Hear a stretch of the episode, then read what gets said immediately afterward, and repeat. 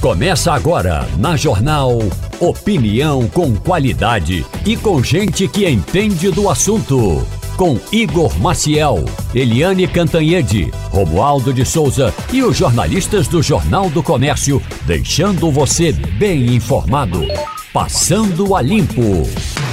Muito bom dia a todos, bom dia aos ouvintes da Rádio Jornal, você que está agora ligado conosco pelo rádio, você que está ligado conosco pelo aplicativo também. Aplicativo, você pode é, também nos escutar pelo aplicativo no seu celular. Vai lá na sua plataforma de aplicativos, baixa Rádio Jornal e acompanha a Rádio Jornal ao vivo e também os nossos podcasts. Você pode acompanhar também o programa depois que ele acaba. Depois que ele acaba, fica lá na, nas plataformas de podcast, você pode baixar e escutar o programa de cada dia, tá certo?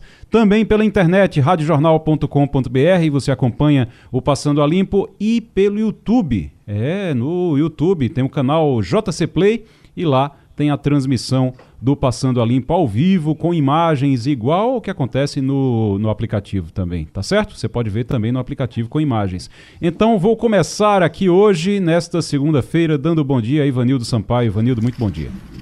Bom dia, Igor. Bom dia, companheiros da bancada. Bom dia, ouvintes da Rádio Jornal. Muito bom dia, Fernando Castilho. Bom dia, Igor. Bom dia, Ivanildo. Bom dia, ouvintes da Rádio Jornal. O Romualdo de Souza, bom dia. Muito bom dia. Bom dia para você e ao nosso ouvinte. Bom dia aos pagadores de impostos. Hoje, possivelmente, o Congresso Nacional vai recomeçar as atividades, mas já começa brigando e eu falo daqui a pouco sobre as brigas no Congresso Nacional a partir de hoje. Vamos começar com uma atualização. Eu queria só uma atualização, Romualdo, de como é que está a caçada aos fugitivos lá do pessoal que no fim de semana se desligou um pouquinho. O pessoal se desliga no fim de semana, aí religa na segunda-feira, começa a acompanhar novamente as notícias. Eu lembro que eram 300 policiais que foram enviados lá para ver se conseguiam prender de novo os dois fugitivos da Penitenciária Federal de Mossoró. Já são 500 agora, é isso? Já são 500 e tem mais integrantes da Guarda Nacional, das polícias local, polícia civil, polícia militar, a polícia penitenciária, a federal e a rodoviária federal. E ontem à tarde, o ministro eh, da Justiça e Segurança Pública, Ricardo Lewandowski, lamentou que a chuva ali na região de Mossoró pode ter apagado rastros da fuga dos dois fugitivos do presídio de segurança máxima, mas a caçada continua. É, tinha uma história de que o, tava uma discussão porque Lula tinha declarado que podia ter tido conivência de alguém, e aí Lewandowski agora está dizendo que não, que não, tem como dizer isso por enquanto. É, Lewandowski está ainda na investigação. Ele acha que não teve conivência de ninguém? É, segundo o ministro da Justiça, é importante numa ação como essa aprontar, apontar responsabilidades mas segundo ele, com provas e não com hipóteses. Ele disse: olha, hipótese a gente tem demais aqui. A gente já sabe, disse ele, que tinha um grupo de terceirizados fazendo uma reforma no prédio. A gente já sabe que parte da iluminação não estava funcionando. Tudo isso palavras do ministro da Justiça.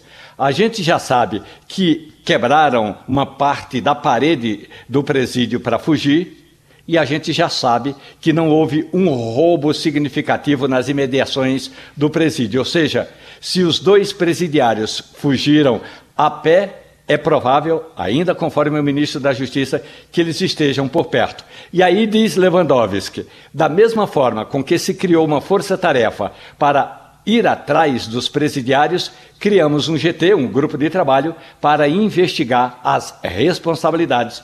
E elas não estão concluídas, disse o ministro Ricardo Lewandowski. Deixa eu passar aqui também pela informação do que aconteceu ontem, que foi a morte do empresário Abílio Diniz, o, o, o Ivanildo Sampaio. Ivanildo, é, é uma perda para o Brasil, né? Pois é, era um grande empresário, um grande empreendedor, um líder do setor, não é? Além de ter sido o homem que deu visibilidade e volume ao Pão de Açúcar, foi presidente de outras empresas, não é? Enfim, o Brasil perde com a morte de Abílio. Fernando Castilho, o Abílio Diniz, ele vinha ainda bem ativo, tinha um programa de TV, é, participa, ele apresentava um programa na TV, na, na, na TV, acho na, na CNN, acredito, CNN. né? Então é. fazia entrevistas, tinha todo, dava aulas, ele vinha bem ativo. Uh, de repente vai para, foi para uma viagem de férias, adoeceu e agora está, é, está sendo velado. Bom, é, é, importante a gente observar que o doutor Abel Diniz tem uma marca interessante. Ele foi certamente a pessoa é, que mais é, esteve ligado ao longo de 50 anos ao setor do supermercado. Mesmo que ele tenha saído da operação, quando vendeu a operação do, do, do Pão de Açúcar, ele não deixou de participar do setor como acionista. Comprou, voltou, tudinho, ele não estava na operação, mas era um sujeito que, se a gente pudesse definir, Abílio Diniz era um homem de supermercado. Ajudou a consolidar o setor, foi, junto com o seu João Carlos Paz Mendonça, o primeiro representante do setor no Conselho Monetário Nacional. O Conselho Monetário não tinha essa configuração hoje, Igor, de três pessoas, não, ele era mais amplo. Então, aqui de Pernambuco nós tínhamos o seu João Carlos é, e em São Paulo tinha o Abílio. Aqui de Pernambuco a gente tinha o doutor Jorge Batista da Silva e um outro banqueiro que fazia parte desse colegiado. Mas se a gente pudesse dizer alguma coisa de Abílio, duas coisas. Primeiro, que era uma pessoa extremamente preocupada com inovação do setor, estava sempre inovando, gestão, tinha procurado isso, mas era uma pessoa que a gente olhava para ele e não via outro negócio que não fosse é, é, essa, essa, essa, essa participação dele com o setor de, de supermercados. Claro, quem doou a marca, o Pão de Açúcar foi a maior empresa do Brasil, depois ele vendeu a participação dele, mas ficou ainda com a parte através de outras empresas, mas era um homem disso. Agora, era uma pessoa extremamente bem cuidada, uma pessoa que cuidava do corpo, uma pessoa que fazia é, bastante ativa no, no, no, meio empresarial, de liderança, esteve sempre em movimento, nos movimentos políticos de apoio à democracia, ele esteve muito ligado com isso. É uma perda para o setor, até porque nos últimos tempos ele estava não só sendo uma espécie de coaching do setor, mas também de, de apresentador, de falar, de estimular novas lideranças no setor do Brasil. É, o, o Abílio Diniz, eu lembro de um episódio, Romualdo com certeza vai lembrar, Ivanildo também, Castilho, é, um episódio lá no final dos anos 80, ele sofreu um sequestro, né? Lembra disso? Foi. Romualdo. Dezembro, Foi. dezembro de 89, o então o presidente do grupo estava é, é, saindo de casa, é, indo para a sede do Pão de Açúcar, quando sofreu um sequestro e foi justamente às vésperas do segundo turno das eleições. Naquele ano tinha segundo turno das eleições eh, do presidente Fernando Collor de Mello, então do PRN, e Lula da Silva do PT. Fernando Collor levou a melhor. E aí é importante, a polícia, quando desmontou o cativeiro, Segundo a polícia, foram encontrados panfletos da campanha de Lula e um dos presos é, que foi mostrado à imprensa é, estava com uma camisa do, é, da campanha do, do, então candidato Lula da Silva. É, isso gerou muita repercussão na época, né, Ivanildo? Porque disseram que tinha sido plantado, que aquilo ali tinha sido colocado para prejudicar é, Lula. Não que o, o sequestro realmente aconteceu, mas que a polícia teria plantado aquilo depois para tentar é, prejudicar a campanha de Lula. E aí teve gente que disse que não. Teve muita repercussão na época, né, Ivanildo? Os caras vestiram a camisa uh, da campanha de Lula porque eram distribuídas pela rua. Todo mundo recebia na mão, levava para casa, botava fora. Mas outra coisa que é preciso lembrar de Abílio, viu? Nós hum. somos jornalistas, Igor, é que ele foi o criador do jornal chamado O Bondinho. Foi o primeiro jornal crítico do regime militar. Hum. E dizem até que foi o jornal que inspirou Milo Fernandes e aquele grupo a criar o Pasquim. O, o Bondinho era muito irreverente, tinha texto de primeiríssima qualidade e tinha críticas ao governo militar. Coisa que ninguém ousava fazer naquela época. Castilho. É, é essa, essa, essa, é uma das facetas dele, né? Ele sempre esteve muito acessível à, à imprensa. É, o empresário Abílio Diniz era uma pessoa vaidosa, é, essa era uma marca dele, uma pessoa extremamente vaidosa, mas ele era também uma pessoa muito acessível à imprensa, tinha uma opinião formada. É, ele participou é, e agilizou contribuições de campanha, é, para vários presidentes e não fazia, não escondia isso, né? Ele estava é, onde tinha um grupo da questão da, da que falava da questão de, de empreendimento, da, da, da, da política, ele estava lá. Não, talvez não como o principal é, é nome, mas ele estava presente nesses movimentos todinhos. Agora, era uma pessoa que é, tinha uma, uma, uma, uma, circulação dentro do meio empresarial de São Paulo muito forte, até porque naturalmente é, a capilaridade de, de, como é que chama, do setor do supermercado era muito forte. Eu sempre me lembro dele porque a gente via é, no noticiário nacional, né, quando abria-se assim a porta do, da reunião do Conselho Monetário, ele era um dos primeiros e que participava, que dava entrevista, depois tinha outras pessoas, mas ele era uma pessoa que sempre estava nessa linha de frente aí para falar sobre tema de abastecimento, essa coisa, tudo. Outros empresários tinham uma, uma participação mais discreta, e, e, e, mas também participavam desse conselho. Mas é, é uma coisa que, é, quando houve a questão da inflação, antes do plano real, né, a, o, o, o, setor do supermercado era muito, muito é, demandado, né? E era uma dificuldade muito grande. Como é que você podia controlar aquela inflação maluca você sentia na gôndola do supermercado? E ele estava lá tudinho. Desse grupo de, de, pessoas que eram representantes do setor, fazia parte o nosso presidente, João Carlos Pérez Mendonça, é, de quem era amigo dele também, tinha uma boa convivência, muito boa empresarial e nos, nas entidades setoriais. É, para finalizar aqui, eu, deixa eu só falar desse. Ele deu uma entrevista ao Estadão em 2023 afirmando que o Brasil estava vivendo um grande momento diante das perspectivas de oportunidade de ingresso de capitais internacionais que poderia receber no curto prazo.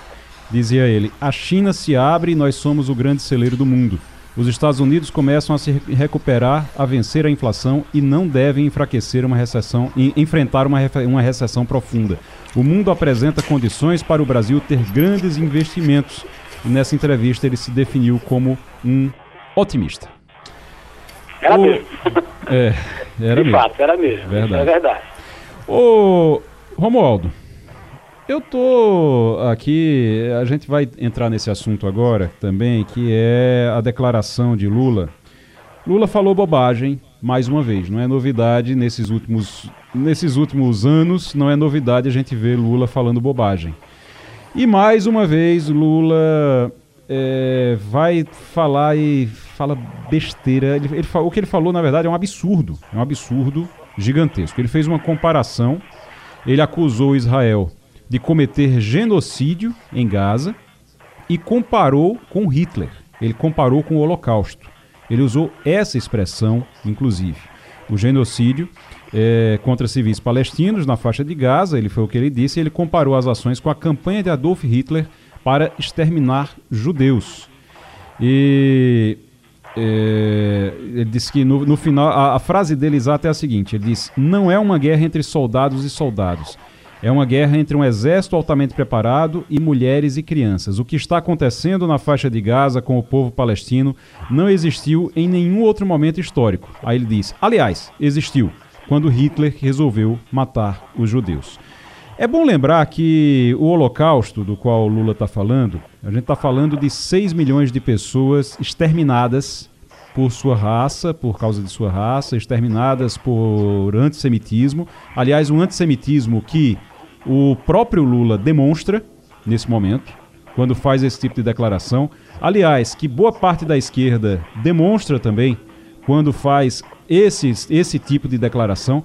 Eu ontem estava vendo, as pessoas não sabem nem do que é que estão falando muitas vezes. Tem muita gente que não sabe, não tem ideia do que está falando, e aí parte para. Eh, tinha gente, eu estava observando ontem, gente andando aqui no Recife com numa bicicleta, uma pessoa que ia numa bicicleta abraçada com a bandeira da Palestina. Na acho que não deve saber nem apontar no mapa onde é a Palestina não sabe nem apontar no mapa onde é que fica Israel, onde é que fica a Palestina, mas está ali defendendo porque a esquerda, se a esquerda defende, então ela defende também. Isso é algo que demonstra uma ignorância, mas uma ignorância de não saber realmente do que é que está falando, de não saber realmente do que é que está, é, é, é, não saber exatamente o impacto que tem esse tipo de comparação. E é uma ignorância que as pessoas demonstram, mas que um presidente da República não poderia, não deveria e não poderia demonstrar. A gente volta aqui a falar sobre esse assunto. A gente já falou muito aqui sobre isso, sobre o que estava acontecendo no, em Israel. Já conversamos, já falamos muito aqui sobre esse assunto. E volta a acontecer porque realmente a impressão que a gente tem é que é de uma irresponsabilidade. É de uma irresponsabilidade a, a declaração de Lula, de uma coisa absurda. Ao ponto de Israel é, ter declarado que Lula agora é uma persona não grata. Ele é persona não grata enquanto não se retratar. Estamos na linha, nesse momento, já com o Jader Tashlitsky, que é o coordenador de comunicação da Federação Israelita de Pernambuco, é economista e professor de cultura judaica e de história judaica. É, professor Jader, muito obrigado aqui pela participação, muito obrigado pela presença aqui no Passando a Limpo. E eu queria que o senhor falasse um pouquinho qual é o impacto de uma declaração como essa, qual é a extensão de uma declaração como essa, vinda de um presidente da República de um país como o Brasil. É, bom, bom dia. dia. bom dia a todos os ouvintes. É, realmente trouxe uma grande preocupação, um grande consternamento à comunidade judaica brasileira, à comunidade judaica todo, em todo o mundo e assim como foi expresso né, na declaração da Confederação Israelita do Brasil, uh, nós precisamos entender que Israel está enfrentando um conflito para o qual ele foi arrastado por uma organização terrorista. Né? É sempre importante lembrar que até o dia 6 de outubro estava havendo uma calma na região. No dia 7 de outubro, Israel foi invadido por cerca de 3 mil terroristas, que provocaram cerca de 1.200 mortes de civis, as cidades, as aldeias, os kibbutzim em Israel foram violentamente atacados, 250 israelenses foram sequestrados, eles mataram deliberadamente bebês, crianças, mulheres, idosos, pais foram mortos na frente dos filhos, filhos na frente dos pais. A partir daí, a Israel se viu obrigado a buscar uma ação mais concreta, incisiva, que pudesse enfrentar essa ameaça existencial representada pelo Hamas, que não é só o Hamas, ele, assim como outros grupos, ele é patrocinado pelo Irã e tanto o Hamas como o Irã, eles falam abertamente, isso está escrito, eles não buscam esconder, o seu objetivo é a eliminação do Estado de Israel. Ah, acho muito importante passar esse contexto para a uhum. gente não perder a marcha dos acontecimentos. Sim. O próprio líder do Hamas, o, o Yahya Sinwar, esteve preso já em Israel no passado por conta de ações terroristas e enquanto preso, ele foi detectado que ele tinha um câncer grave. Ele foi tratado no hospital israelense e teve sua vida salva. E depois ele foi trocado, junto com cerca de mil prisioneiros palestinos em Israel, por um único soldado israelense. E esse mesmo Sinuar, depois, durante anos, ele preparou essa ação, essa ação genocida contra Israel. E vejam como é incrível: dezenas de milhares de habitantes de Gaza eh, trabalhavam em Israel antes desse acontecimento. Milhares de crianças palestinas de Gaza já foram atendidas em hospitais israelenses. Então, quando a gente trata desse conflito, é preciso entender que é a ação de um Estado constituído, de um Estado soberano, de uma democracia atacada por um grupo terrorista que prega a sua destruição. O professor Jader Tashlitsky é coordenador de comunicação da Federação Israelita de Pernambuco e conversa com a gente agora o Romualdo de Souza. Jader, muito bom dia para o senhor. É, eu queria saber se, do ponto de vista diplomático, o fato do governo de Israel convocar o embaixador Frederico Meyer para, como a gente diz no mundo diplomático, dar uma reprimenda, ou como a gente diz no interior de Pernambuco, puxar as orelhas, se isso, do ponto de vista diplomático, estará eh, resolvido e solucionado. Mas e os estragos do que disse o presidente Lula. E aí, para concluir, professor Jader, é, o Jornal do Comércio trata no seu editorial de hoje e conclui o editorial dizendo que Lula se volta contra os judeus mais uma vez, cruzando a linha da ideologia para defender o indefensável Jader Tashlitsky. É, eu creio que a diplomacia de qualquer país ela tem que ter muito equilíbrio em suas declarações, precisa compreender em profundidade os fatos históricos e ter muito cuidado para não fazer coro ao tão preocupante antissemitismo. Né?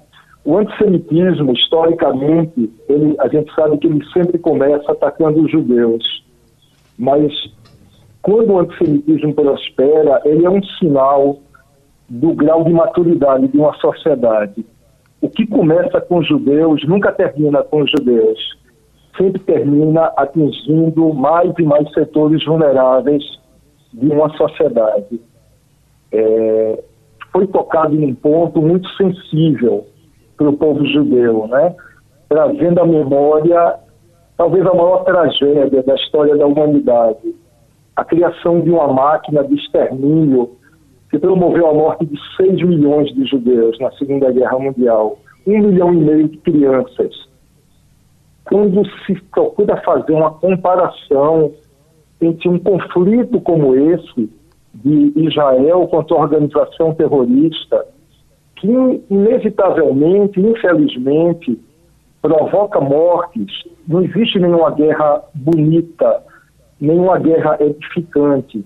Existem guerras necessárias, existem guerras de defesa, de preservação. É, é importante frisar para os ouvintes que qual exército do mundo, como o israelense, avisa previamente quando vai fazer uma ação militar, dando tempo e, e, avisando por diversos meios aos civis que saiam do palco da guerra para preservar suas vidas, mesmo colocando em risco o sucesso da ação. É algo que precisa ser muito bem, muito bem pensado. Que o Hamas utiliza seus próprios civis como escudos humanos, que o Hamas coloca sua máquina de guerra em hospitais, em mesquitas, em escolas, em residências, como está completamente comprovado para todo mundo. E o Hamas se utiliza politicamente da morte de seus civis. Então, ele comete um duplo crime contra a humanidade, contra os civis israelenses e contra os civis palestinos. Quando se fala em números de mortos, como confiar nesses números anunciados por uma organização terrorista? Como contabilizar quantos desses mortos são civis e são efetivamente membros do Hamas? Quantos que morreram foram vítimas da própria ação do Hamas? Como soubemos que mísseis lançados por eles e pela Jihad Islâmica, em muitos casos, caem no próprio território palestino. Quando falamos, por exemplo, da guerra Irã-Iraque, nós falamos de um milhão de mortos. Na Síria, já se produziu mais de 500 mil vítimas civis ao longo desses anos e anos de conflito. E como pegar um conflito específico, pensar esse conflito entre Israel e Hamas e querer compará-lo com o Holocausto, compará-lo com a, uma máquina de extermínio montada deliberadamente para eliminar seres humanos e querer imputar a esse povo, vítima da maior tragédia da história, querendo lhe vestir com um papel de algoz nesse momento, é algo muito preocupante. Mas nós temos a, a, a expectativa de que o bom senso e a razão imperem, é, que sejam revistos esses conceitos e que se possa tratar o assunto com a devida responsabilidade e com o devido compromisso com a verdade, com os fatos históricos. Professor Jader Tashlitsky conversando com a gente, coordenador de comunicação da Federação Israelita de Pernambuco, depois dessas declarações de Lula, uma declaração é, terrível, desastrosa, é, além de ser é, realmente quase criminosa, porque você está fazendo uma comparação com uma acusação, está fazendo uma acusação junto com uma comparação que é seríssima. E sabe qual é o resultado disso? A gente está falando aqui, o Hamas é um grupo terrorista. Esse, isso é algo que, inclusive, quando aconteceu é, o ataque a, a, Israel, o ataque do Hamas a Israel, é uma coisa que a gente, eu lembro que a gente começou aqui dizendo isso. Gente, para começo de conversa, o Hamas é uma organização terrorista. Então, vamos acabar com essa história de como se tivesse, como se fosse uma guerra justa ou alguma coisa. É uma organização terrorista, tá certo? E depois da declaração de Lula, olha o comunicado que o próprio Hamas publicou nas redes sociais. Nós, do Movimento de Resistência Islâmica, Hamas, agradecemos a declaração do presidente brasileiro Lula da Silva por descrever aquilo a que o nosso povo palestino tem sofrido na faixa de Gaza como o Holocausto. Os acontecimentos na faixa de Gaza são como o que o líder nazista Hitler fez aos judeus durante a Segunda Guerra Mundial, destaca o comunicado. Ivanildo Sampaio, diz muito, né? É, diz muito. Eu queria saber do professor Jader, bom dia, professor. Como é que ele, é, ele antevê o futuro daquela região? É, a região, principalmente a região de conflito, a faixa de Gaza com a divisa com Israel, ali onde ah. vivem os palestinos e do outro lado vivem os judeus. É possível se chegar a algum acordo? O senhor antevê a possibilidade de um dia ser criado um, um, um novo país e conviverem pacificamente? Na minha visão, é uma região condenada, no bom sentido, a viver em paz. E já havia muitos movimentos nesse sentido. É importante lembrar que esse ataque do Hamas aconteceu exatamente no momento em que havia avançado o processo de negociações da normalização de relações entre Israel e a Arábia Saudita. Assim como, muito recentemente, países como os Emirados Árabes, o Bahrein, o Sudão e o Marrocos já tinham estabelecido essas relações, além do Egito e da Jordânia mais atrás. A Arábia Saudita tem um protagonismo muito grande na região. E certamente esse acordo que virá em algum momento trará uma avalanche de novas relações entre Israel e o mundo árabe, o que é do interesse de todo mundo. É nesse sentido que as lideranças políticas do mundo devem trabalhar. E não se coadunar com um projeto como o do Irã, que é de trazer o terror, a instabilidade para toda a região. Não podemos esquecer que o Irã desenvolve aceleradamente um programa nuclear e que já avisou por diversas vezes a sua intenção de eliminar Israel do mapa. Então, eu entendo que as lideranças do mundo elas têm que se posicionar a favor da paz, a favor das negociações, do reconhecimento dos legítimos direitos de todos os agentes da região. Nós defendemos o direito do povo palestino de se autodeterminar e viver ao lado de Israel.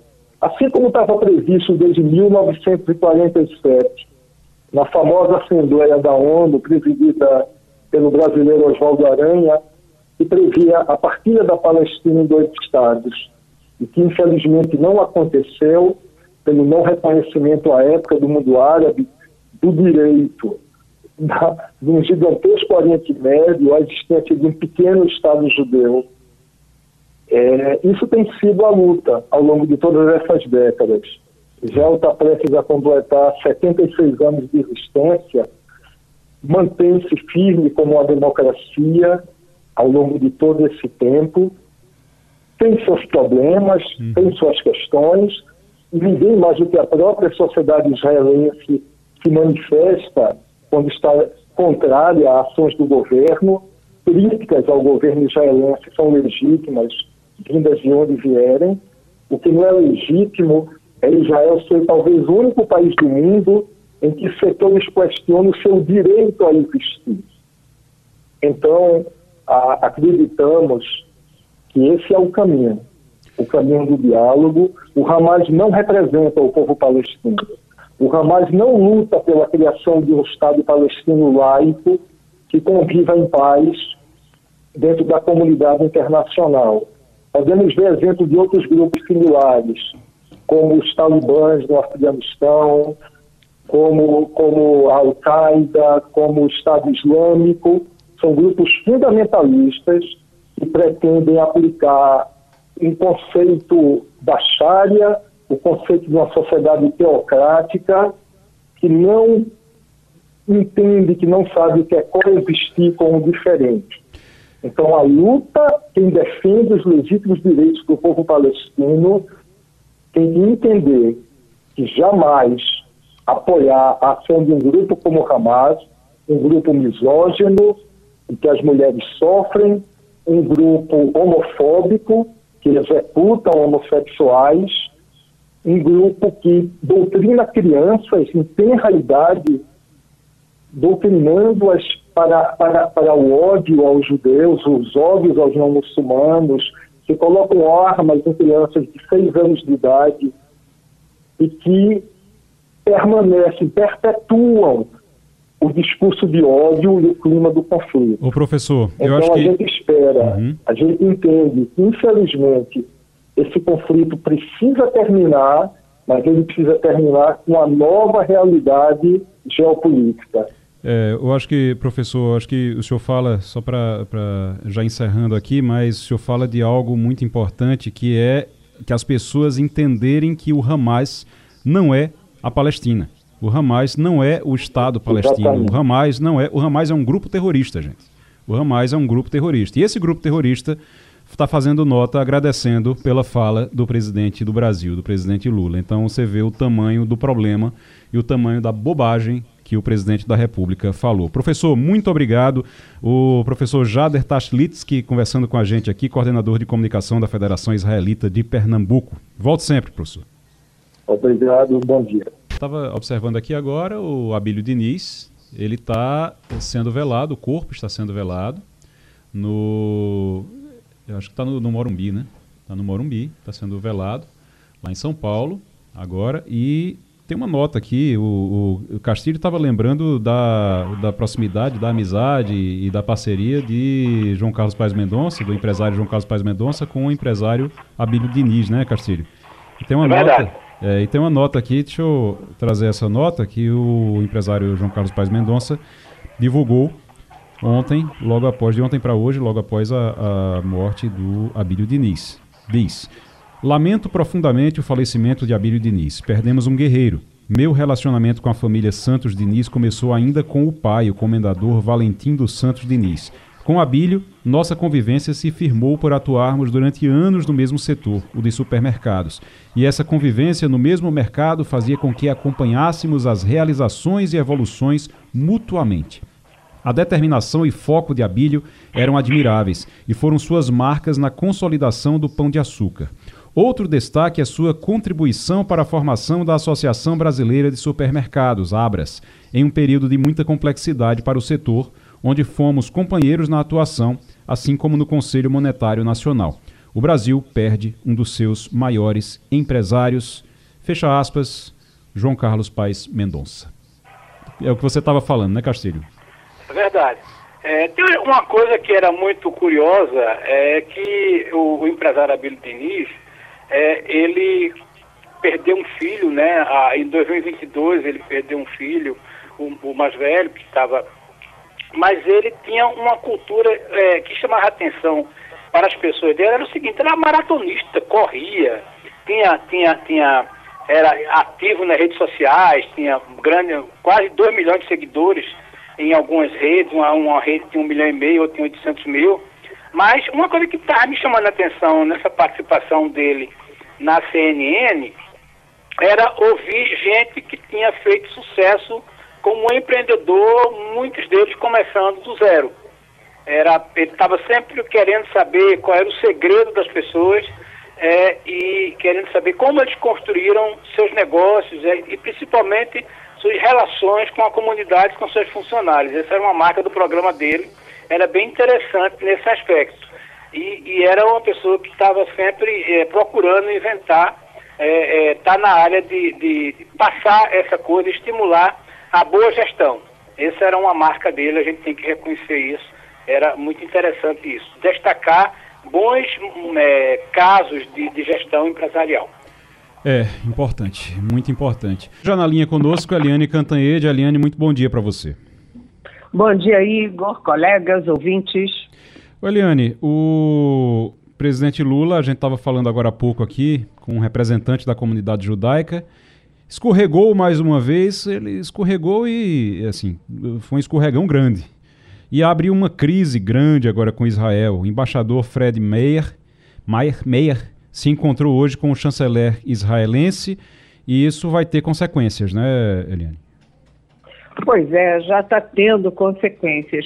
É estranho, né? Porque o presidente Lula, ele é muito experiente na área externa, ele já viajou o mundo inteiro, ele tem ah, amigos, tem interlocutores no mundo inteiro, tinha tudo para fazer uma política externa excelente, inclusive recuperando as relações do Brasil com o mundo democrático. Mas toda vez que o Lula põe um pé fora do Brasil, ele cria uma crise. Por quê? Porque não é no discurso escrito, que passa pelo Itamaraty, que passa pela eh, assessoria internacional. É porque o Lula fala mais do que deve. Né, ou nas entrevistas, ou em discurso de improviso, e o Lula criou um, realmente uma situação muito difícil, uma crise com Israel. Então começa que o próprio primeiro-ministro de Israel, o Netanyahu, já além de chamar uh, o embaixador do Brasil, Fred Maier, para conversar, ou seja, para dar uma bronca, né? O próprio Netanyahu disse que foi uh, uma declaração do Lula vergonhosa e grave e disse que comparar o Holocausto com Gaza ultrapassa a linha vermelha. Né? O Lula, é, cá para nós, né? o Lula é, tem direito de criticar os excessos de Israel contra Gaza. Afinal das contas, o Hamas é que fez o primeiro ato terrorista o Hamas é que causou a guerra, mas Israel reage acima dos limites, porque a maioria dos mortos é de mulheres e crianças civis, né? E uh, isso está fora, fora uh, do protocolo, digamos assim, internacional mesmo de guerras, né? Agora, o Lula ultrapassar isso e fazer essa comparação, né, comparar o Holocausto né, que foi ah, o genocídio, a morte, o assassinato que o Hitler promoveu de 6 milhões de judeus e o Lula comparar o Holocausto com o que está acontecendo em Gaza, mexe com muitas feridas do mundo judaico ah, ah, em todos os países e é um ataque frontal a Israel. E agora o Fred Maia se encontrou com o chanceler, uh, o chanceler de Israel, que disse o seguinte, que está esperando um pedido de desculpas oficial do Lula, porque o Lula, até haver esse pedido, é persona não grata em Israel. Isso é péssimo uh, para os interesses brasileiros, isso é péssimo para a relação no mundo. E só para concluir, Igor, colegas e ouvintes, a gente não ouviu nenhuma crítica e nenhuma condenação do Lula ao assassinato, sabe, absurdo, cruel do Navalny, que é o grande, era o grande opositor ao Putin na Rússia, e nem ouvimos o Lula criticar as prisões políticas absurdas do ditador Nicolás Maduro na Venezuela. Isso indica uma política externa ideológica e política externa não pode ser ideológica. A gente reclamava tanto disso, a gente reclamou tanto disso com, com Bolsonaro, que com as declarações que fazia, e parece que Lula resolveu fazer tudo igual. Resolveu fazer tudo igual em relação a isso. O Eliane Cantanhede na Rádio Jornal, Ivanildo Sampaio. Bom dia, Eliane. Eliane, parece que não é só na política externa que o governo de Lula vai mal, não. Nós estamos com 14 meses da gestão dele e a crise da saúde só faz se avolumar. 16 mil pessoas morreram ano passado vítimas da Covid. Não tem mais a desculpa porque não tem vacina. E agora vocês têm crise de dengue, de chikungunya, de doenças provocadas por arboviroses que não tem mais limite. e a gente não escuta absolutamente nenhuma ação mais volumosa, mais consistente por parte do Ministério da Saúde. A ministra Lízia Trindade, que é uma grande pessoa, uma grande figura, muito educada, recebe bem a imprensa, não se manifesta sobre isso. Que crise é essa que ninguém consegue, Helena? Que governo é esse que chega aos 14 meses e, e não consegue resolver sequer os problemas primários da saúde? Olha, Ivanildo, é uma coisa delicada, porque uh, essas, é, todas essas doenças que você falou, né, quando você fala em dengue, quando você fala na Covid, quando você fala em Zika, uh, chikungunya, a gente sabe que isso tem um, no caso da dengue, é um vetor, é um mosquito, que não é culpa do Lula, né? Isso é um processo. A gente sabe que no caso da Covid, a Covid tem a vacina, mas os vetores, os novos vetores continuam, né? As novas cepas, como eles chamam, ou variantes. E as pessoas não estão mais uh, usando máscara, as pessoas são descuidadas uh, com as suas casas. Enfim, você tem todo um grande processo. O que eu sinto falta é o Lula o Lula, porque como o Bolsonaro fez tudo errado na Covid, na pandemia, o Lula tinha que fazer o oposto agora. Né? Ir para a televisão e dizer, olha, nós temos a volta da Covid. Já morreram mil e cento e tantas pessoas de Covid no Brasil esse ano. Ou seja, em um mês e meio morreram mil cento e tantas pessoas de Covid. Eu mesma acabei de sair de uma semana de Covid. Né? Então, a vacina salva vidas, porque a vacina evita complicações, evita é, o colapso do sistema público e evita mortes, mas né, não evita contaminação. Então, é preciso haver uma campanha, a volta da campanha, lavem as mãos, voltem a usar máscaras, cuidado com aglomeração, cuidado com higiene pessoal, cuidado com cadê o álcool gel, precisa uma coisa dessas. Além disso, no caso da dengue, precisa, já que a vacina, o Brasil tem um mérito, né, Emenildo, de ter sido o primeiro país a comprar uh, vacinas para distribuir gratuitamente pelo sistema público. Só que os produtores de vacina são ainda incapazes de atender a demanda. Então, você tem pouca produção e muita gente precisando da vacina. Então, a vacina ainda não é uma solução para dengue.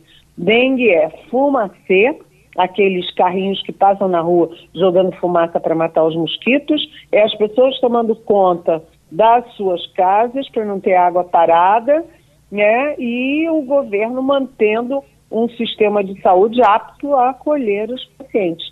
Mas, de qualquer jeito, isso tudo é uma propaganda ruim, dá muito discurso para os bolsonaristas, para a oposição ao governo. Então, tem a questão da saúde, que é o principal, e tem o efeito político também. Ou seja, o Lula precisa assumir isso, ele, ele cara a cara com a população. Eliane Cantanhede na Rádio Jornal, conversando aqui no Passando a Limpo. Lembrar que toda segunda e toda sexta-feira a Eliane participa aqui do Passando a Limpo na Rádio Jornal. Romualdo de Souza. Eliane Cantanhede, hoje é dia de terminar o processo lá de dedetização, principalmente de alguns gabinetes no Congresso Nacional. Deputados e senadores finalmente recomeçam os trabalhos legislativos que a gente já sabe, né? Literalmente, os trabalhos recomeçam agora já no final de fevereiro. É semana para começar a discutir as presidências, ou seja, os comandos das comissões. Votação no plenário mesmo, Eliane, ainda vai demorar. Pois é, Romaldo. É aquela história, né? O ano do Congresso Nacional só começa depois do Carnaval ou seja, de 19, 20 de fevereiro é que o Congresso volta a funcionar. E, aliás, o presidente da Câmara, Arthur Lira, estava é, lá no Carnaval no Rio, é, o estado de Alagoas, que é um dos estados mais pobres do país, é, contribuiu com 8 milhões de reais para a, a escola de samba, que levou o tema Alagoas para a Avenida, e agora carnaval passou, a turma tem que arregaçar a manga e trabalhar. E aí o ano legislativo começa com um estresse, com tensão entre executivo e legislativo, entre Palácio do Planalto e Câmara e Senado.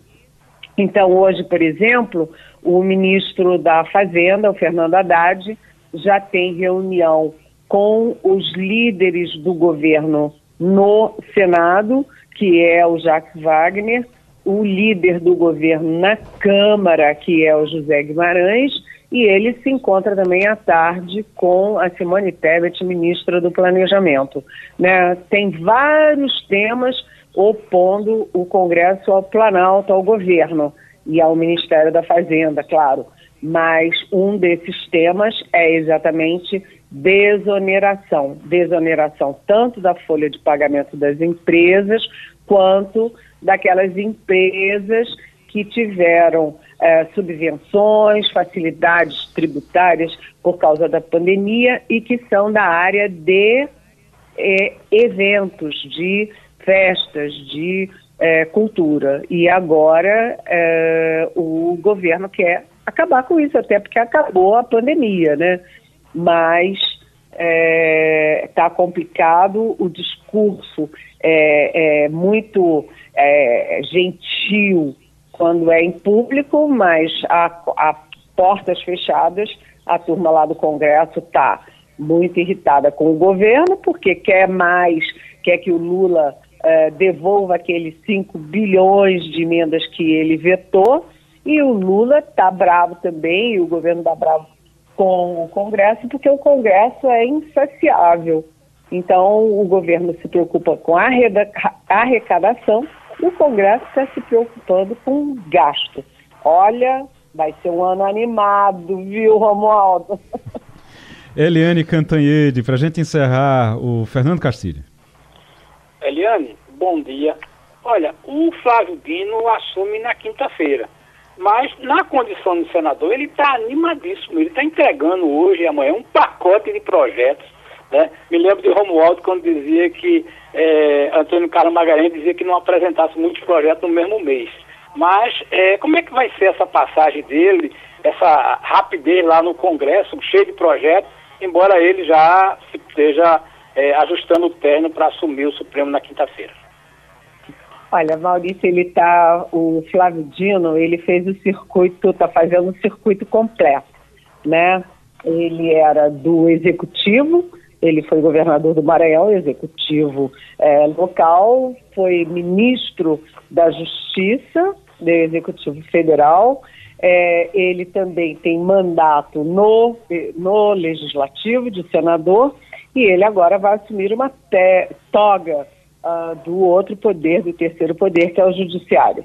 Ele amanhã à tarde, ele se despede de onde ele nunca foi, porque ele foi eleito senador, mas como assumiu desde o 1 de janeiro o cargo de ministro da Justiça, ele não foi senador nenhum dia. Uh, então é aquele, aquele oi, tchau, né? Uh, e ele apresenta, como você disse, um projeto que eu acho muito importante. Uma das coisas que a gente fica horrorizado no Brasil e que é favorável à impunidade e segurança no Brasil é aquela facilidade de juízes, promotores, militares cometerem erros, erros até graves, e se aposentarem é, com um salário, né, um salário proporcional. Ou seja, você, você comete um erro grave, vai para casa e fica ganhando dinheiro do povo brasileiro. E o projeto, que é uma PEC, uma proposta de emenda constitucional do Flávio Dino, é trocando essa aposentadoria compulsória por demissão sem remuneração nenhuma. Isso vale para juízes, promotores e militares. E aí o, uh, o Flávio Dino apresenta essas medidas, essas ideias dele, essas propostas, esses projetos amanhã. E na quinta-feira, dia 22, ele assume a vaga no Supremo. É, com um detalhe, eu acho que é um detalhe interessante. É, toda vez que toma posse o ministro do Supremo, tem um festão depois que as associações de juízes promovem. Mas o Flávio Dino é, declinou, agradeceu muito, mas não quis, festona, e ele, depois de tomar posse no Supremo, ele vai para uma missa na Catedral de Brasília às sete horas da noite. Trocou questão por uma missa. Ô, Eliane, é, ainda para gente, só para gente fechar aqui a pauta, o, esse ato de domingo convocado por Bolsonaro, só se fala nisso e é tudo que ele quer, né? É tudo que ele quer. Eu acho que você definiu super bem, sabe? Porque é o seguinte, é, o Bolsonaro convoca o ato. Aí isso está nas redes dele.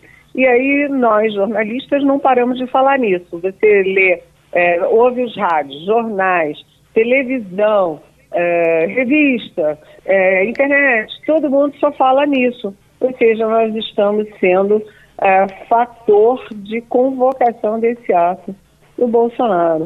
O Bolsonaro quer botar gente na rua, né, aproveitando aí os, os escorregões do Lula, né? E isso só vai servir para quê?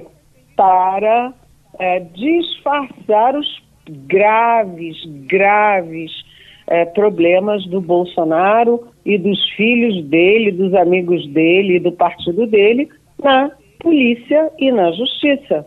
Ou seja, quem for a esse ato né, está é, esquecendo tudo que a gente sabe sobre joia, falsificação de vacina e principalmente golpe de Estado.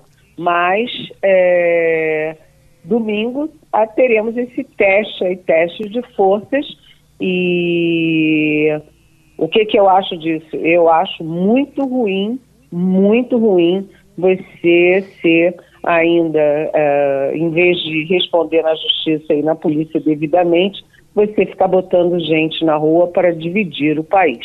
Isso radicaliza ainda mais o processo político e, uhum. uh, enfim, a, a, a radicalização é contra os interesses do brasileiro, da brasileira, enfim, do país e não leva a coisa nenhuma, né? É. Eliane Cantanhede, até sexta-feira, Eliane.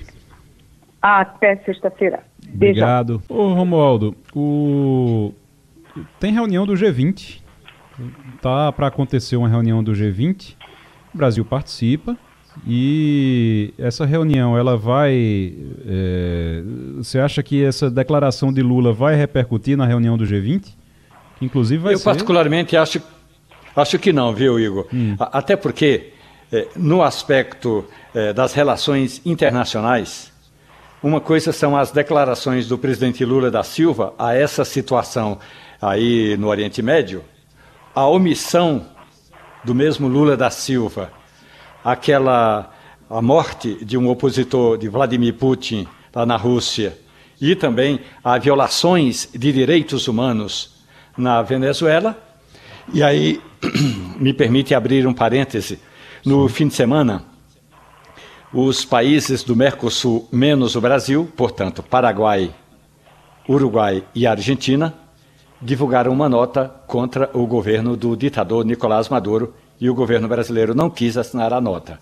Ou seja, se Lula na África diz que não assinou a nota porque não sabe direito o que está acontecendo na Venezuela, o mesmo presidente, é, que também se omitiu com relação à morte do opositor de Putin lá na Rússia, o mesmo presidente Lula tem de có e salteado os números do que ele chama de ataque violento lá na faixa de Gaza. Portanto, é um presidente informado pela metade. Com relação ao G20, os caras, os caras querem mesmo é, ver onde tem oportunidades de negócio.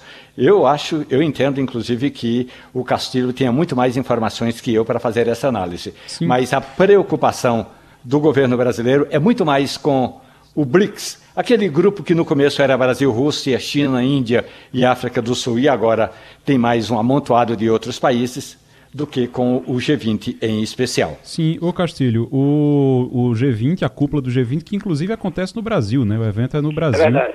E, e aí tem. É, vai ser bem visitado? Vai ser bem. Uh, uh, uh, os grandes líderes vão participar? Não, né? É, ao que se passa agora, a gente não tem a lista de, de dos que virão, né? Uhum. A gente vai ver aí, por exemplo, é, talvez é, é, virão os principais líderes, mas certamente não todos. O Putin não vem por razões óbvias, embora Lula tenha garantido que se ele vier não tem nenhum problema. O Biden não está na programação dele, né? Agora vamos ver se, se Xi Jinping vem, né? Essa coisa ainda. Agora, eu queria puxar um pouquinho, Romualdo, para essa história do G20, que é a questão seguinte, que é que o Brasil perde nesse momento uma oportunidade é, de, de, se ilustrar, né, de, de, de aparecer bem na foto, é, mas aí essa declaração de Lula cria problemas, né? É, é muito complicado você, na mesma semana que você está abrindo isso, você não ter essa repercussão. Vai ter repercussão sim, eu acho que é, é muito sério o que o presidente diz, mas eu, na minha opinião, pelo que eu tenho visto aqui, é aquela história, é, quem vê, né? Quem vai vir para o G20? É, são pessoas que estão interessadas nisso aí é, para, para essa questão da, da, da, agenda econômica, né? Mas é, esse esse essa declaração de Lula, ela ela como é que se diz, é, é, vai tirar isso aí, né? É, por exemplo, deveria vir né, em, em, princípio, eh, o grupo, né, que é o, o, é o maior grupo das economias do mundo, são 19 países, mais aquela, aquele grupo de países que Lula visitou, mas até agora a gente precisa ver, é, o Brasil está se preparando muito, mas é, aquela chamada troika, não sei se vai estar presente, que a Alemanha é, é, é e os países é, mais desenvolvidos.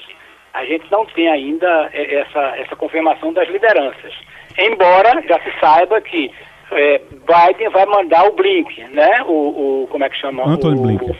Anthony Blink, que não vai vir só para o G20. É importante, ele vai vir e vai com, a, com, a, com um grupo de empresários jornalistas, vai na Argentina para discutir com o Milley. É, a, a, o governo Biden apoia muito a questão da, da, da do governo Milley, está apostando em algumas coisas está muito interessado na maior reserva de, de lítio, é, que a Argentina pode ser um parceiro, e Brink vai sair do Brasil, vai se conversar com o Milley. É uma, uma visita importante, né, que, que vai, vai fazer isso. Eu acho, diferentemente de Romualdo, que essa fala de Lula é, tira o noticiário do G20 é, da, da, do, da cúpula. E uma coisa para completar, que é aquela história. Aquela reunião na África que Lula foi, boa parte daqueles dirigentes ali são autocratas, né? A uhum. gente olha o mapa ali, né, naquela região da África, né, naquele grupo que está ali, boa parte dos líderes daqueles países são autocratas e algumas até ditaduras. É, eu estou vendo aqui na, na programação do G20, estou vendo que são, estão previstas 130 reuniões de grupos de trabalho e forças-tarefa é. que compõem o G20, presenciais e virtuais em nível técnico e ministerial. E tem duas dessas reuniões que vão acontecer no Recife, inclusive. Duas reuniões no Recife, duas em Maceió, seis reuniões em Salvador, sete em Fortaleza, é, em quase todo o Brasil, 33 em Brasília e 23 no Rio de Janeiro, mas no, no, no Rio de Janeiro é onde acontece realmente a principal reunião, que é a cúpula. A cúpula ocorre no Rio de Janeiro é, em novembro, mas uh, você tem várias reuniões já ao longo desse ano que acontecem, já começam agora, já começam de agora essas reuniões. Romualdo de Souza, a gente está é, voltando agora, você tá, a gente estava conversando aqui com a Eliane sobre esse retorno é, do Congresso, o Congresso volta hoje e como é que está o clima entre o Legislativo e o Executivo? Olha, tem uma situação, Igor, que é a seguinte: vamos usar uma linguagem no futebol. Tem uma crise, que é essa crise no sistema prisional. Embora o ministro da Justiça, Ricardo Lewandowski, diga que essa situação da fuga em, no Rio Grande do Norte não afeta o sistema prisional, mas afeta. Mas qual é essa crise? É porque a oposição apresentou requerimentos de convocação do ministro da Justiça para que ele explique ao Congresso Nacional como é que recebeu o sistema prisional e qual é sua prioridade. Aí vem a linguagem futebolística. O presidente da Câmara dos Deputados, Arthur Lira, vai matar no peito. Matar no peito, deixar a pelota rolar pela perna esquerda, pisar em cima da bola e escolher como ele vai distribuir esse, vai dar o próximo passe. Qual é a expectativa? É de fazer, em vez de uma reunião convocada, um encontro convidado. Quando a reunião é convocada, quando a autoridade é convocada, ela não pode dizer não. Quando ela é convidada, pode inclusive escolher a hora em que vai ao Congresso Nacional e não é obrigada a ir, vai por colaboração ou em colaboração. Portanto, essa, esse é o primeiro ponto é, na, na expectativa do retorno do Legislativo e essa crise toda do Congresso com o Palácio do Planalto. Agora, a outra questão é que o presidente da Câmara, Arthur Lira, quer porque quer que Alexandre Padilha deixe de ser o articulador político. Nisso, Lula não abre mão. É, vamos ver o que é que vai acontecer. Eu estou vendo o, o Ivanildo. Havia uma esperança com Javier Milei lá na Argentina, mas é, a pobreza, tem notícia agora de que a pobreza é, alcançou, alcança já quase 60%, 57% da população. Não está fácil para o Javier Milei, todo mundo sabia que não seria fácil. Né? Inclusive ele. É. Não é? Tanto é que as medidas que ele propõe são absolutamente radicais e com poucas chances de ser aprovadas no Congresso. Uhum. Mas, de qualquer maneira, a gente tem que, que imaginar o seguinte quadro: o povo argentino escolheu isso. Ele foi eleito democraticamente, maioria que não é absoluta, mas foi a maioria. Então, é, como é que a Argentina vai sair desse imenso problema que enfrenta? Ninguém, ninguém com bola de cristal pode prever. É muito difícil a situação do país, a pobreza aumenta. Não, não sei, não tenho os números da migração, não sei se os argentinos estão deixando o país. Antigamente eu acompanhava isso, mas deixei. Uhum. É, enfim, é muito difícil a situação do país e não é fácil para o presidente Milei. É, ao mesmo tempo, é, o aumento da pobreza, realmente atingindo quase 60 milhões, quase 60% da população. Ao mesmo tempo, tem alguns, é, algumas notícias de curto prazo, pelo menos para comemorar já, porque a Argentina alcançou o primeiro superávit em quase 12 anos. O país terminou janeiro com 500, 518 milhões de pesos em caixa, o que é, representa aí o primeiro, a primeira vez que tem um mês com superávit em quase 12 anos. Mas ela congelou né, os pagamentos, né, Igor? Oi? Ela congelou os pagamentos. Por é, exato, exatamente. Mas é, o Romualdo, é um começo, pelo menos? Oh, eu diria que é a seguinte situação. O governo reconhece que boa parte dos argentinos, mesmo essa endividada, ou essa empobrecida, é, tem dólar em casa.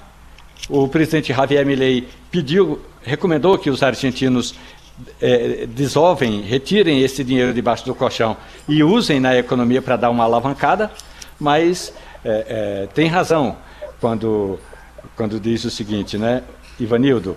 Quando você suspende o pagamento de uma dívida ou de várias dívidas ou de vários contratos, em algum ponto vai sobrar dinheiro. É por isso esse superávit registrado de mais de 620 milhões de dólares. É isso. O... Já estamos Oi, na linha. Oi, oi, Castelo. Só, só completar uma informação aqui sobre o G20 que eu sabia aqui agora. É o seguinte: uhum. é, as grandes potências não virão. Certo. Né? O Putin vai mandar o Lavrov, o Xi Jinping vai mandar o chanceler dele e o Biden vai mandar o Antônio Blinken só uhum. para informar. Então, as três maiores potências do G20 não estarão representadas pelos seus chefes de Estado. Só para complementar essa informação que tinha faltado no bloco anterior. É bom lembrar que isso é de antes do, da declaração de Lula, então não tem é, relação com a declaração de Lula. É porque, na verdade, claro. ninguém está nem aí para o G20. O, é, a verdade é essa. O, a gente já está na linha agora com o secretário-geral do Sindicato dos Trabalhadores de Condomínio de Pernambuco, Adilson Ramos Pereira. Nos últimos dias na sexta-feira, na verdade, aconteceu um, a morte de um porteiro aqui em Boa Viagem, porteiro de um prédio em Boa Viagem, e um policial militar reformado que era médico, que era médico também, morador do edifício, uma briga de, de uma briga com a esposa e nessa briga acabou o porteiro é, pediram para o porteiro ligar para a polícia, o porteiro foi ligar para a polícia e o agressor foi lá e matou ele, matou ele a queima roupa e depois acabou tirando a própria vida. O Adilson Ramos Pereira, secretário-geral do Sindicato dos Trabalhadores de Condomínio, seja muito bem-vindo aqui ao Passando a Limpo, muito bom dia. Bom dia a todos. Primeiro, quero agradecer esse espaço aí para que a gente possa, hoje, né, tá, tá debatendo essa triste ocorrência, onde esse pai de família saiu de casa para trabalhar e não voltou. Morreu dentro do cumprimento de suas atividades laborais contratuais. O, Quando esse, o esse militar reformado né, iniciou a agressão dentro do seu apartamento, a sua esposa, e os condôminos tomaram conhecimento e pediram para que o porteiro chamasse a polícia. Né, e ao tomar conhecimento, infelizmente ele chegou na portaria e despediu os dois, dois tiros, né, que ceifou a vida dos trabalhadores. O Adilson, uh, secretário, a gente fica pensando, eu vi lá e, e a gente vê isso sempre. Tem, os moradores eles têm acesso à portaria, a portaria fica ali é, disponível para os moradores o tempo todo. É, tem alguma regra? Eu estava eu tava lendo, parece que tem uma, tem uma regra que eles teriam que ficar isolados, até o lado de dentro também do, do, do condomínio. Tem, tem lei sobre isso aqui no Recife? É, aqui em Recife existe uma lei de autoria do vereador Rinaldo Júnior, que também preside essa categoria, é, que obriga as novas construções já vi que a guarita elevada, blindada, climatizada. Uhum. Nós iremos agora conversar com o patronal para que a gente possa colocar um aditivo na convenção coletiva de 2024, que a gente possa colocar algum mecanismo, por exemplo, uma, uma, uma fechadura eletrônica, para que o porteiro possa, de dentro da guarita, é, acionar aquela. O que a gente hoje, a triste realidade dentro de condomínios, são guaritas irregulares. O mínimo para que o trabalhador possa pegar as suas casas de serviço, não existe banheiro. Né? Infelizmente, essa é a triste realidade. Uhum. E isso aproveitando a oportunidade, também fazemos o apelo aos condôminos que quando for realizar as assembleias, que pense com mais carinho o espaço onde está esse trabalhador e essa trabalhadora, que também vem crescendo também, trabalhadoras na função de portaria de condomínio. Uhum. Tem uma. E, e, infelizmente não é algo é, raro agressão de morador contra os, os, funcionários do condomínio, viu? Não é algo raro, não. A gente, de vez em quando, a gente ouve falar em, em, em, casos desse tipo. Acho que vocês recebem denúncias o tempo todo sobre isso. Mas uma coisa ainda que me chama a atenção é que eles, os porteiros, o, o, os porteiros, o pessoal que trabalha em portaria de, de, de, condomínio, eles ficam muito expostos ali, realmente. E uma coisa que me chamou a atenção nesse caso, pediram para ele ligar para a polícia. É, é função do, do, do, porteiro fazer isso, não? Hoje existe um projeto de lei da autoria da deputada Gleide Ângelo que joga para os condôminos, o condomínio a ter a ciência de uma ocorrência dessa natureza, que possa fazer o registro e acionar a Polícia Militar. E aqui eu quero dizer, como eu disse todo meio de comunicação, síndico, síndica, administrador de condomínio, não tem o livro de ocorrência. O livro de ocorrência está na portaria. Então, por isso, força ao trabalhador a tomar essa atitude. Então, para que o trabalhador não caia na omissão, é, ele fez o papel dele. Agora, o que eu quero dizer também é que aos finais de semana existem alguns condôminos que respeitam o próprio regulamento que foi aprovado em Assembleia.